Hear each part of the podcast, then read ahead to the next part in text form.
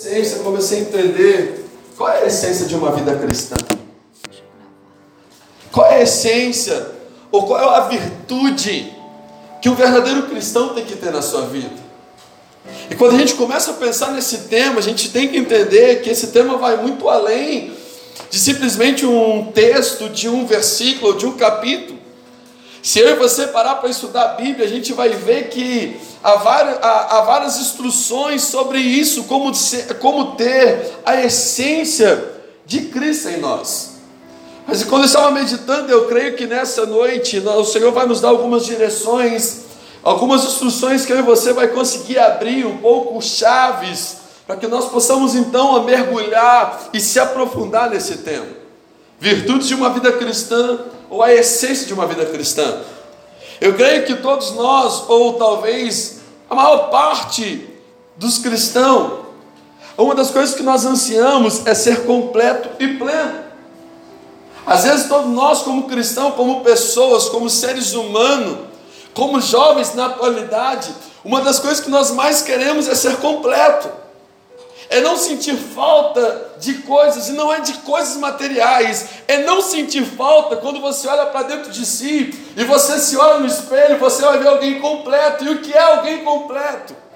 Que é alguém pleno. E alguém pleno e completo não é quem tem tudo. Alguém pleno e completo não é alguém que tem todos os bens materiais. Alguém pleno e completo não é quem tem a maior conta bancária do mundo. Alguém, quando é pleno, quando é completo, ele consegue carregar a essência de Cristo.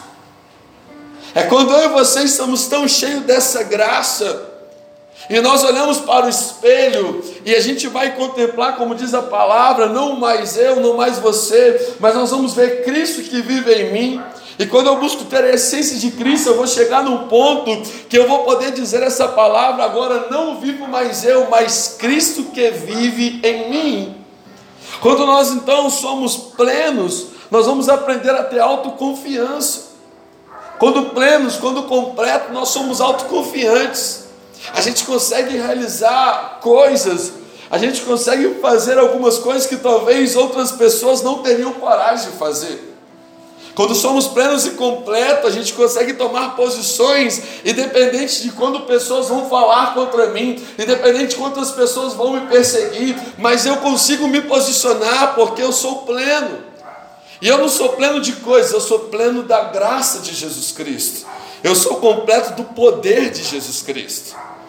E a palavra do Senhor, em livro de 1 Pedro, mentira, antes teve a 1 Pedro, eu quero ler com você Evangelho de Mateus, capítulo 22, o verso 37. Evangelho de Mateus, capítulo 22, verso 37.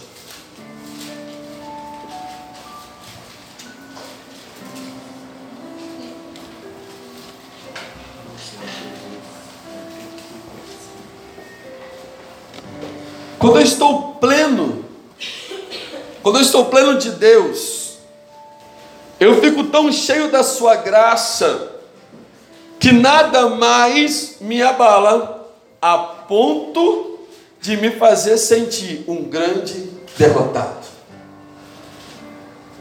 Nada mais, nada mais te abala.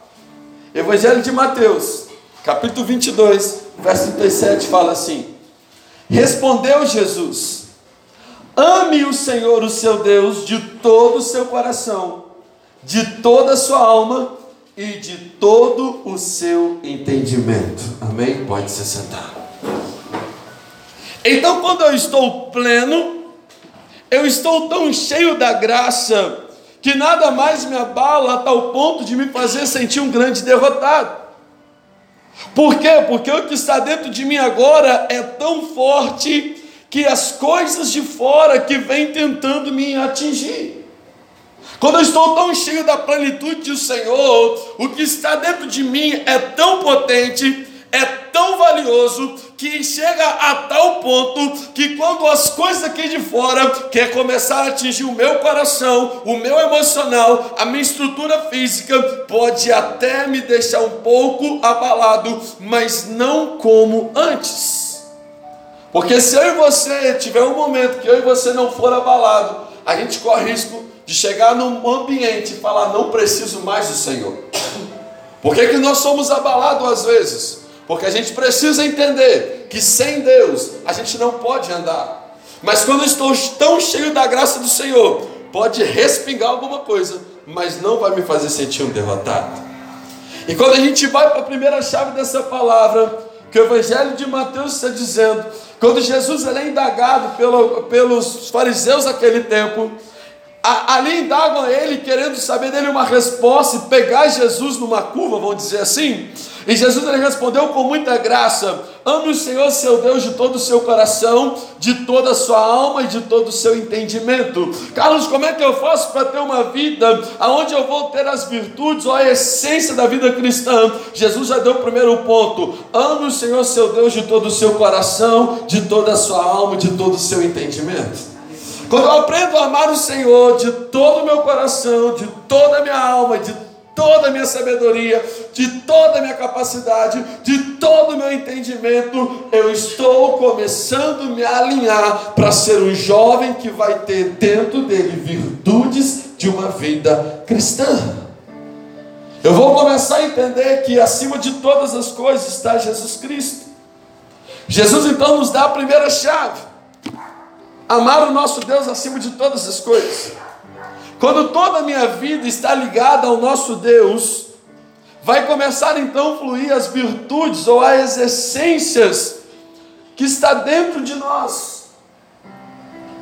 Vai começar a fluir quando toda a minha vida está ligada. Quando a gente começa a cumprir que o Evangelho de Mateus, o que o próprio Jesus está dizendo, quando eu começo a me alinhar com o Senhor, quando toda a minha vida ela vai se conectar com a vontade do Pai, agora vai começar a fluir de dentro de mim algumas coisas que têm a capacidade de salvar algumas vidas. Quando Jesus está andando, e a Bíblia fala que numa certa ocasião nós sabemos que ele está andando e alguém toca, Jesus para e pergunta: Quem me tocou? E logo fala, mas todo instante apertando, ele fala: o toque foi diferente, porque de mim saiu virtude. O que está dentro dele agora vai sair como virtude que vai curar a vida de alguém. Quando eu estou ligado, quando nós estamos conectados totalmente com o Pai, e é por isso que muitas pessoas vão começar a se aproximar de você, porque dentro de você existem virtudes que vai sair, vai curar a vida de pessoas. Existem virtudes que vai sair e vai salvar a vida de pessoas através do Espírito Santo. Ele fala, mas por que tanta pessoa chega perto de mim, mas eu não sou ninguém, em verdade, eu e você não somos nada, mas o que nós carregamos tem poder de fazer muitas coisas. Nós não somos nada, mas o que nós temos dentro de nós, e através do Espírito Santo, vai começar a curar multidões, vai começar a alinhar vidas, vai começar a capacitar pessoas. É por isso que eu e você precisamos entender isso e não desprezar ninguém. Sabe, por mais problema que pessoas tenham, sabe, talvez alguém vai se aproximar de você, aquela pessoa tem tanto problema, é tanto, é tão complicado, mas não despreze. Ela não está vindo para atrapalhar a tua vida, ela está vindo para ser curada através das suas palavras que vai sair da sua boca, das atitudes que você vai tomar. Existem pessoas que vai começar a florescer, vai começar a prosperar. Existem pessoas que vai começar a frutificar. Existem pessoas que vai começar a multiplicar só porque estão andando com você. Existem pessoas que vai chegar perto de você e do nada o quadro vai mudar, uma chave vai mudar, uma história vai se transformar somente porque está perto de você. A gente precisa, como cristão, entender essa palavra. Por isso que eu falei, começar a se aprofundar dentro disso, porque isso é muito importante. O próprio Jesus falou: quando saiu virtude de mim, curou a vida de alguém. Tem pessoas que vão chegar dentro dessa igreja, que vai chegar dentro do seu trabalho, na sua faculdade, na sua escola, na sua família, na sua vizinhança, vão se aproximar de você por causa da virtude que você carrega por causa da essência que você exala. E por mais errado que eu e você achamos que nós somos, por mais pecado que temos, por mais problema que enfrentamos, isso não tira a graça de Jesus que está dentro de mim, dentro de você.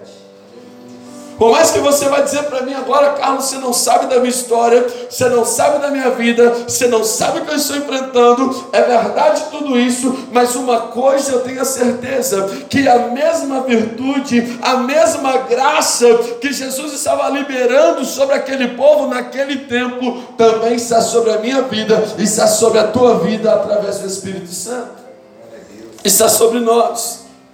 E agora, se no livro de 1 Pedro, capítulo 4, no verso 1, você não precisa nem ficar sobre os seus pés, eu quero trabalhar um pouco desse capítulo. Mas ele me chama a atenção.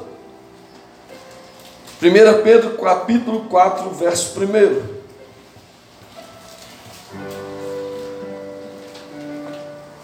Isso não é isso não é tudo, mas é uma base que nós podemos ter nessa noite. 1 Pedro, eu vou ler os primeiros dois versículos, 1 e 2.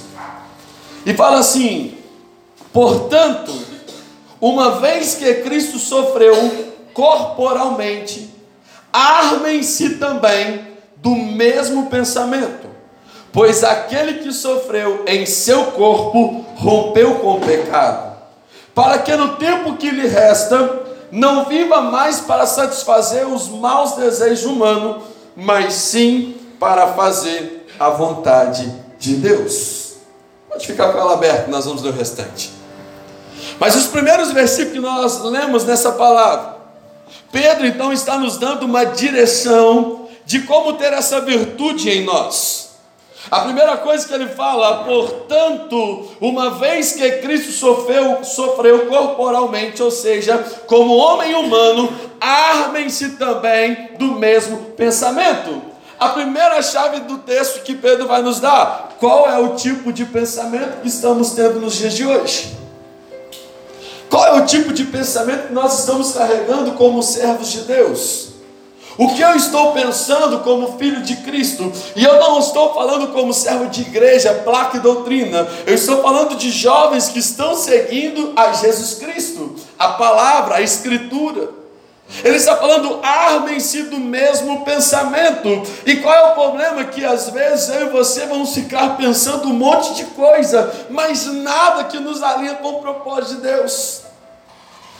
E não é somente quando eu e você vai pensar sobre pecado.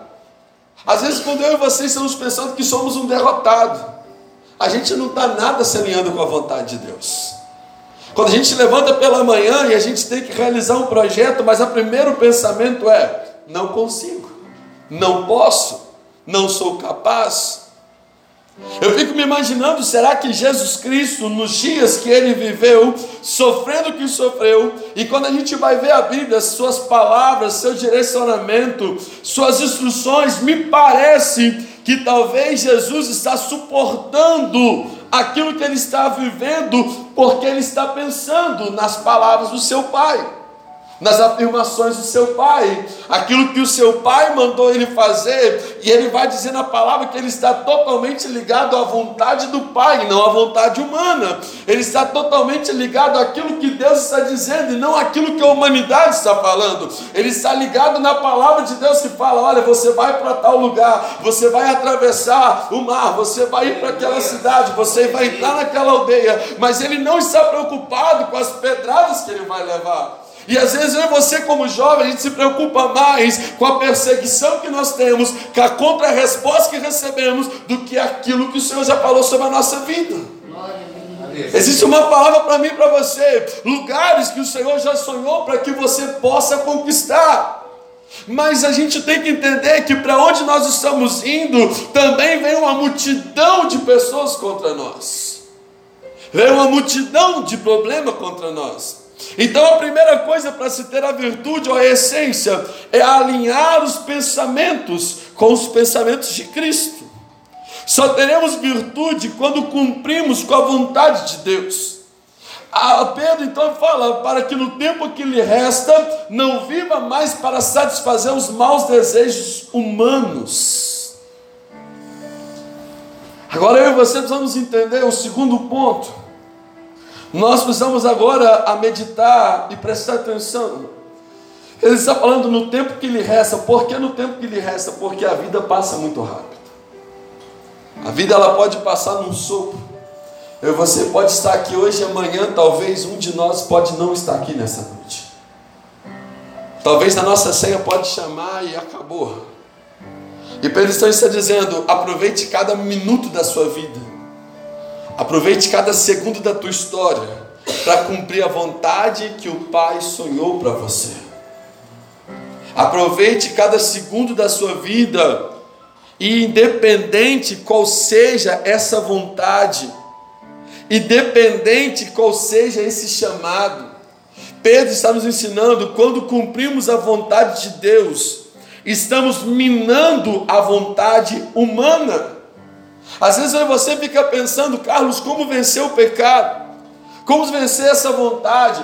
Como vencer isso que me chama? Como vencer esse detalhe que está tanto vindo contra mim? E Pedro está ensinando: quanto mais eu cumpro com as vontades de Deus, mais eu vou minando as forças da minha vontade humana.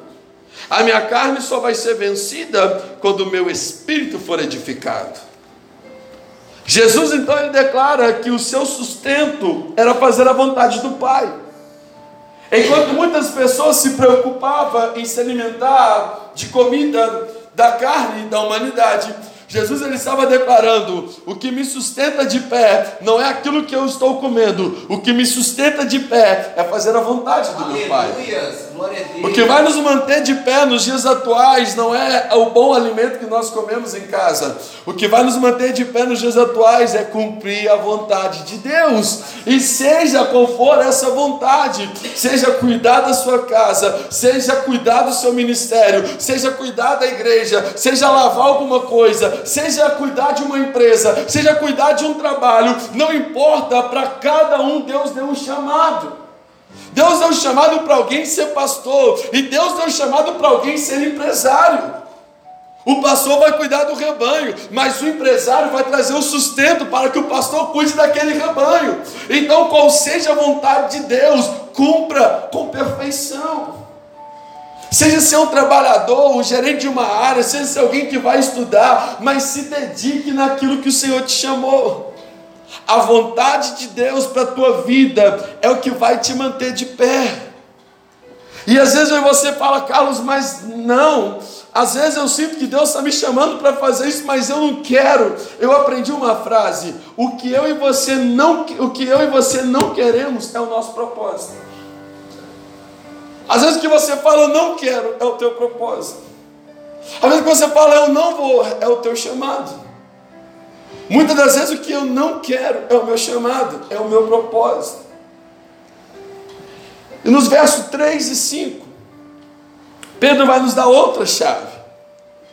Ele fala assim: no passado, vocês já gastaram tempo suficiente fazendo o que agrada aos pagãos.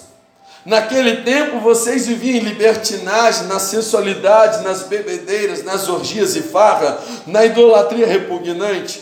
Eles acham estranho que vocês não se lancem como eles, na mesma torrente de imoralidade, e por isso os insultam.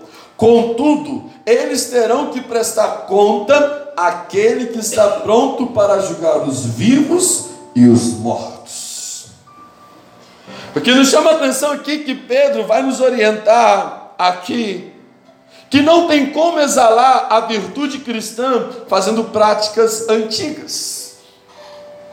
Ele está falando: olha, se eu não mudar a minha vida, e eu vou entrar lá no Evangelho de Mateus, se eu não amar o Senhor de todo o meu coração, de toda a minha alma, de todo o meu entendimento, e eu não mudar toda a minha conduta, não tem como carregar a virtude, a essência de Cristo.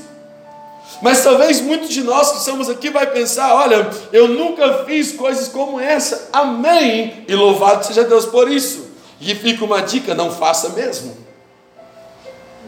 Porque são ambientes que às vezes quando nós entramos é muito difícil de sair. E não é porque eu não quero, mas porque as caças de demônios me aprisionam. Ah, mas tem alguém que intercede, é verdade?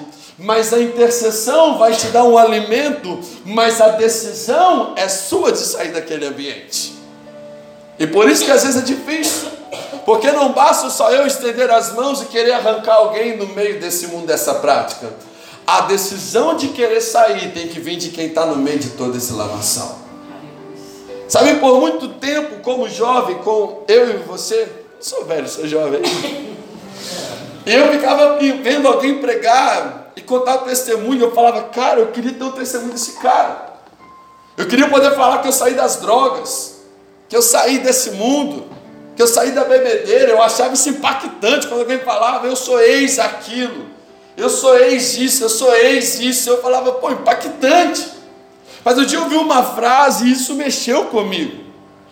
Que impactante mesmo é eu e você chegar na nossa velhice e falar: nasci na igreja e nunca me afastei de Jesus Cristo. Aleluia. É mais impactante ter uma geração que vai testemunhar que nunca largou Jesus Cristo do que uma geração que vai falar: eu sou ex isso, eu sou ex aquilo. É mais impactante eu chegar para os meus filhos, para os meus netos, para os meus bisnetos e poder falar: olha, filho, neto, eu nunca larguei da presença de Jesus Cristo. Eu lembro que uma vez, quando eu estava nessa vida, querendo abandonar tudo, e meu pai, é um cara muito quieto, mas nesse momento ele resolveu falar comigo. Eu lembro dessa frase, ele falou assim: Olha, filho, eu demorei muito para conhecer Jesus. Eu lutei muito para você conhecer quando criança. Eu só espero uma coisa: não decida largar agora. Às vezes, a gente fica ouvindo isso e pensando: ah, mas eu queria experimentar, eu queria viver, eu queria fazer. E a dica que Pedro está nos dando: se já fez, abandona. Se não fez, nem entra, nem acompanha. Contudo, eles terão de prestar conta Sempre alguém nós teremos que prestar conta. E Pedro fala assim: eles acham estranho, porque vocês não se lançam a mesma conduta que eles e por isso os insultam.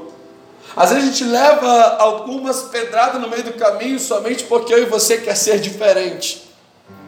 E quando o cristão, e para ter essência, essa é uma das coisas que eu e você vai ter que entender: cristão vai sempre andar na contramão. Cristão, ele sempre vai andar na contramão de muitas coisas. De muitas coisas. O caminho é apertado. Mas por que apertado? Porque Cristo quer nos apertar? Não. Porque entrar no céu é uma decisão. Ir para o inferno, vai com a multidão.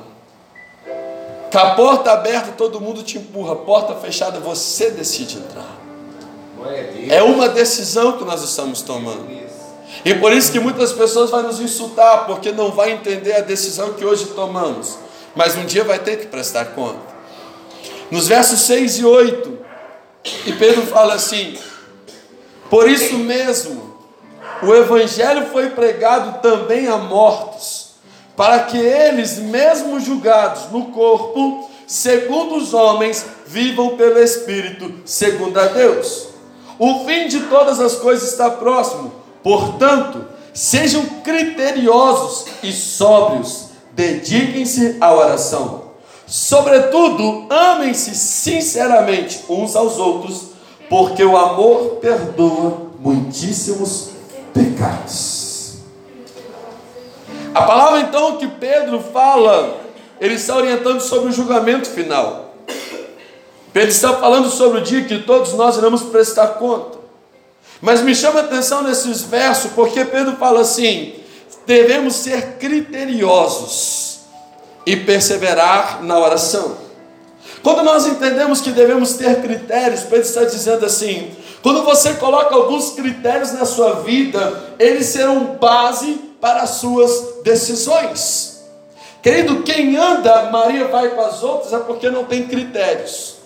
Quando você tem critérios bem estabelecidos dentro de você, você não vai com o que os outros estão dizendo, você vai com aquilo que Deus está mandando. Critérios então serão a base das suas decisões.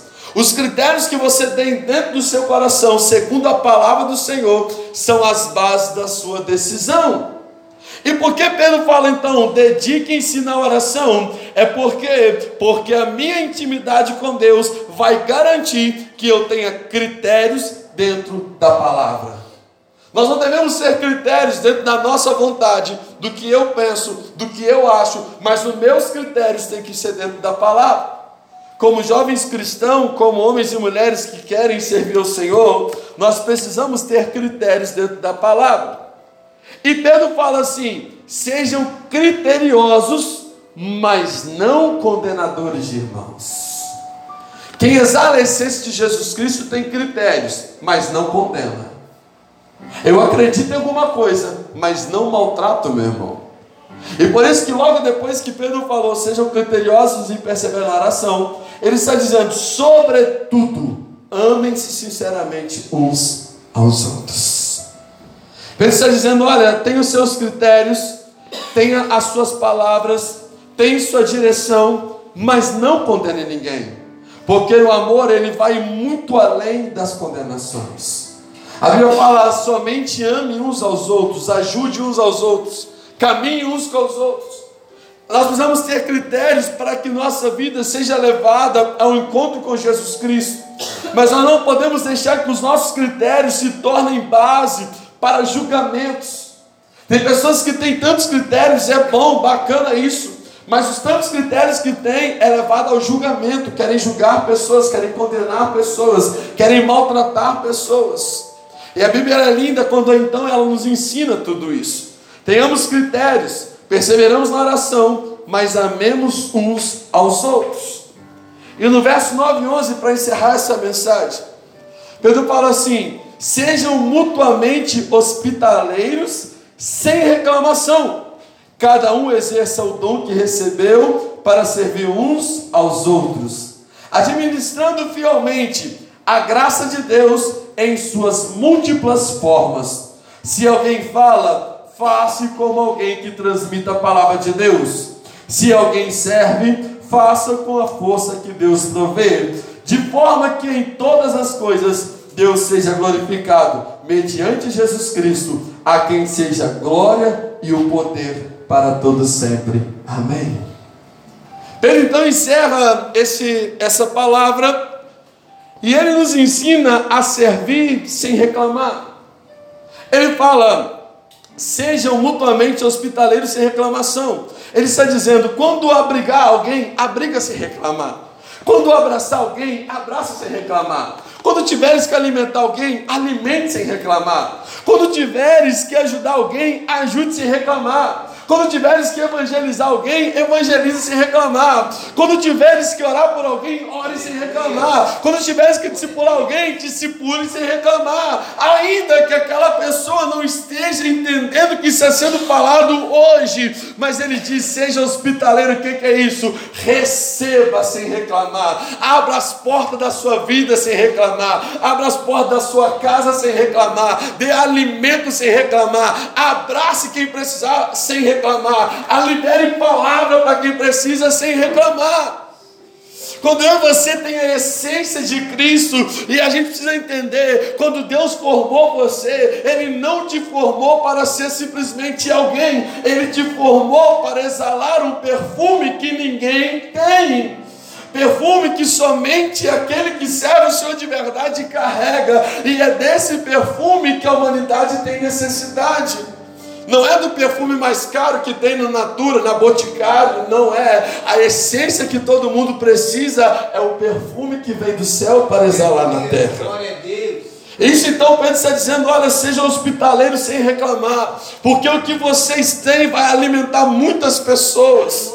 Sabe, o cristão é como um ônibus, alguns vão entrar, outros vão sair, mas em todo tempo você vai avançar e não vai parar. Você vai sempre continuar, porque você entende, a tua recompensa não vem do homem, a tua recompensa vem de Deus. E quando você faz a vontade do Pai, a Bíblia fala: quando eu busco primeiro o reino e a sua justiça, as demais coisas serão acrescentadas. O que eu e você, como jovem, temos com necessidade necessidade serão acrescentados no decorrer do tempo. O que você tem hoje como falta será acrescentado no decorrer do tempo.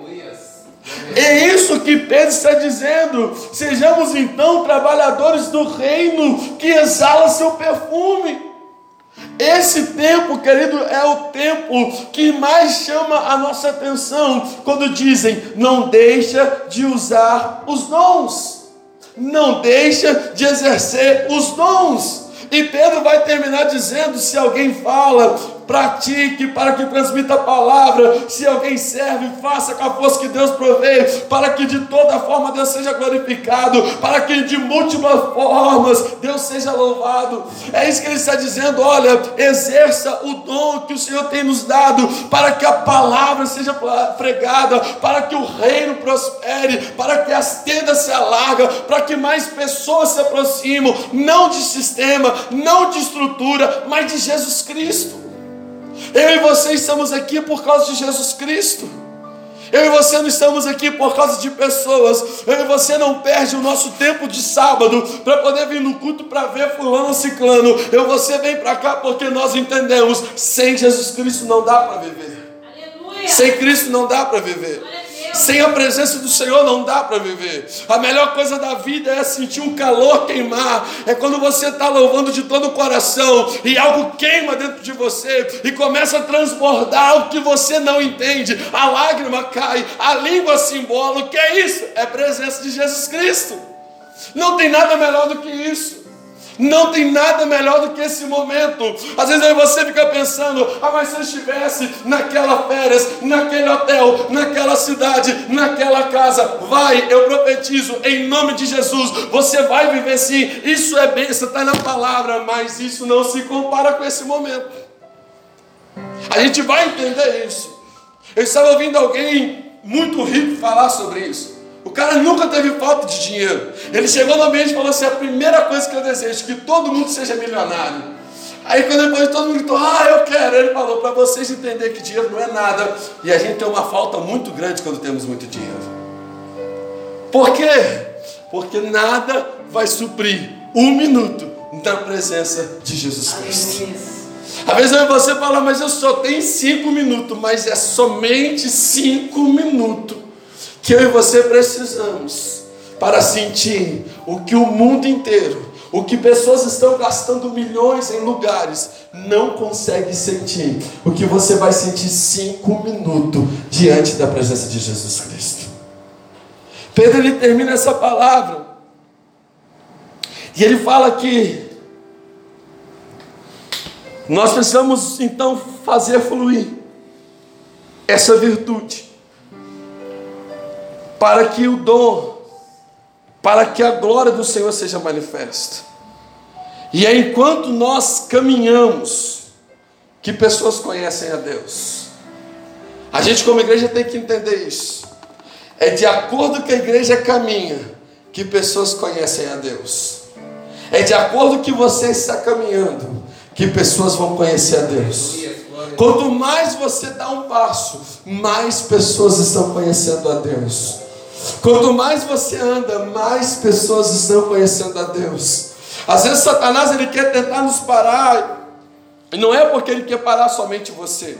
É porque ele sabe que enquanto você está caminhando, ainda com luta, problema e dificuldade, mas enquanto você está caminhando, pessoas estão conhecendo a Deus através da sua vida. Enquanto você está caminhando, pessoas estão se conectando com Deus através da sua vida. Enquanto a igreja está caminhando, enquanto a igreja está de porta aberta, enquanto tem jovens adorando, enquanto tem ministério de louvor quebrantado, enquanto tem pastor pregando a palavra, enquanto tem diabo para receber alguém, mais pessoas estão conhecendo a Deus. Mais pessoas vão conhecer. Pedro ele vai terminar nos ensinando que quem exala a essência de Cristo reconhece que tudo vem dele. A última coisa que eu achei mais importante dessa palavra, ele fala que toda a glória, toda a honra, todo o poder, todo o louvor seja dado a ele. Aleluia! O jovem que consegue entender que ele exala uma essência, uma virtude, ele entende que tudo vem dele. Eu não faço nada porque sou eu, eu faço porque ele me capacita para fazer. Eu não tenho porque eu sou bom trabalhador. Sabe quando a gente consegue carregar a essência de Cristo? Você não tem porque você consegue comprar, porque você trabalha, porque você luta, não, porque Ele quis te dar. A gente reconhece que tudo vem dele. A gente reconhece que tudo foi Ele que nos deu.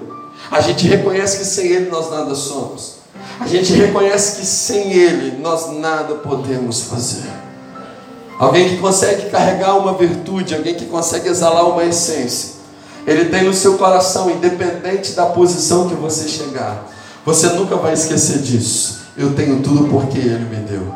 Eu sou o que sou porque Ele me fez ser. Eu tenho o que tenho porque Ele resolveu me dar. Não é meu, eu estou cuidando, é do reino, é do Senhor. Eu quero orar com você nessa noite. Como diz essa palavra, há tantas coisas que a gente poderia falar, mas nós não temos tempo.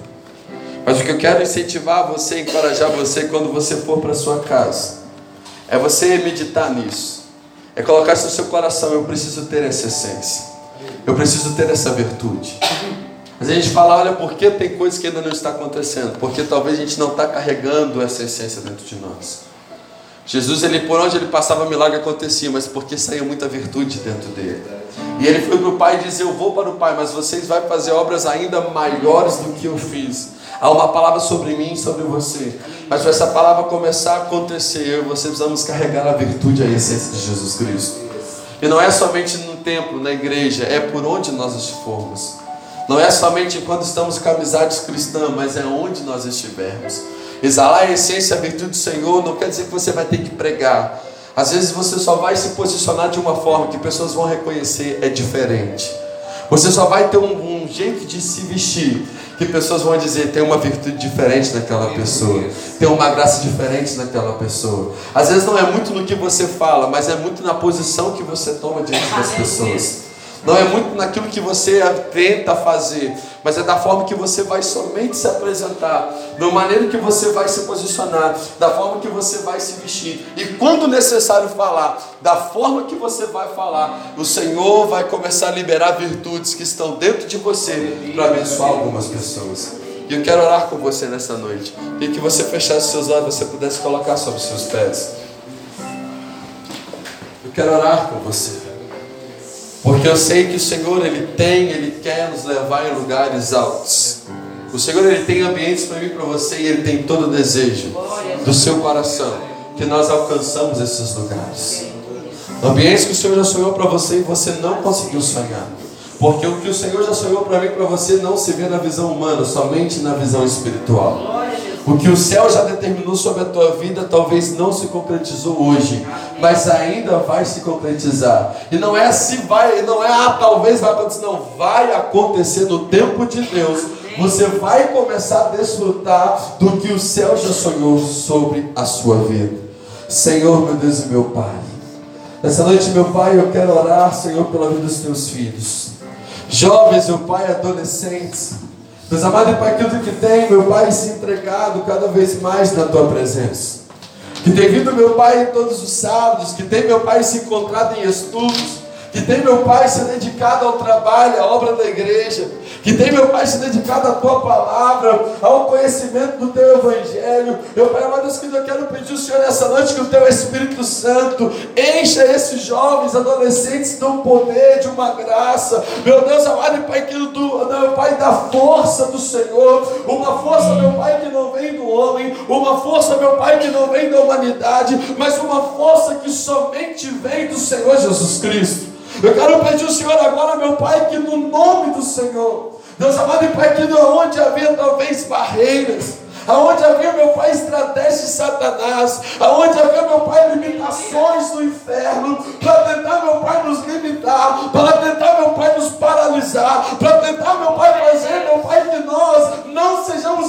sejamos reconhecidos como filhos do Senhor, que carregam a tua virtude e a tua essência. Eu quero agora, meu Pai, no mundo espiritual, desautorizar, meu Pai, toda ação do inferno e declarar, meu Pai, que toda corrente caia por terra, que toda algema seja destruído. Declarar, meu Pai, que todo laço do passarinheiro será cortado. Meu Pai, declarar agora, meu Pai, que todo lamaçal do pecado, meu Pai, será arrancado dessa pessoa. Declarar agora, meu Pai, em nome de Jesus, que toda palavra contrária, que toda palavra maldita, que toda palavra de maldição hereditária, não vai, meu Pai, mais fluir sobre a vida desse jovem, não vai mais ter efeito sobre essa casa, não vai mais ter efeito sobre essa família. Meu Pai, declaramos agora em nome do Senhor, meu Pai, que o Teu Espírito Santo nos encha de coragem e possamos ser pleno, meu Pai, pleno da Tua graça, pleno do Teu poder, pleno do Teu Espírito Santo, para que conseguimos falar do Teu Evangelho, para que conseguimos pregar a Tua palavra, para que possamos ter confiança de fazer o que ninguém mais consegue fazer, para que possamos, meu Pai, se posicionar quando a humanidade está dizendo para ir para o lado A e nós vamos dizer eu vou para o lado B, porque assim é a vontade do Pai. Quando alguém está dizendo, quando alguém vai acompanhar uma multidão, mas eu vou acompanhar o teu Evangelho, eu vou acompanhar a tua Escritura, eu vou acompanhar o teu mandamento, e sobre todas as coisas, nos ensina a amar o Senhor de toda a alma, de todo o coração, de toda a alma, de todo entendimento. Ensina-nos a amar o Senhor, porque o amor, meu Pai, ele transcende, ele vai além do que toda lei, ele está acima de toda lei, ele está acima de todo mandamento, é o amor. Então, meu Pai, nos ensina a amar o Senhor, nos ensina a amar a tua palavra, nos ensina a amar a tua escritura, nos ensina a amar o teu Espírito Santo que o Senhor colocou sobre a nossa vida. Nos ensina, meu Pai, ter critérios, critérios, meu Pai, que vai, meu Pai, ter base da tua palavra, critérios, meu Pai, que vai ter base na escritura, mas nós não seremos condenadores de pessoa, que sejamos uma juventude que não vai condenar, mas vai amar, que sejamos uma juventude que não vai pisar, mas vai alimentar pessoas, que sejamos uma juventude que não vai fechar a porta da igreja, mas vai abrir a porta para que mais pessoas te conheçam, mas vai abrir a porta para que mais pessoas se convertam, mas vai abrir as portas não só da igreja, mas da casa, do coração, da vida, para que pessoas se conectem conosco e sejam transformados. Nós oramos agora no teu nome e nós profetizamos em nome do Pai, em nome do Filho e no nome do Espírito Santo de Deus. Que essa palavra seja a tua vida e que ela jamais volte vazia, mas produza o fruto necessário dentro de você. Se você pode adorar o Senhor por essa palavra, ainda com os seus olhos fechados, eu quero convidar você, junto com o Sérgio Louvor, adorar o Senhor com essa canção. Enquanto ele estiver adorando, se você pode, glorifique o nome do Pai. Aí no seu jeitinho, se você pode dar um glória, um aleluia, se você pode falar em língua, se edifica, porque eu tenho a certeza que a partir de hoje, pela palavra que foi liberada sobre a tua vida, algo novo vai acontecer na tua história. Eu creio nisso em nome de Jesus. Em nome de Jesus, alguma coisa vai acontecer. Você vai testemunhar sobre isso. Você vai testemunhar sobre isso no nome do Senhor Jesus Cristo.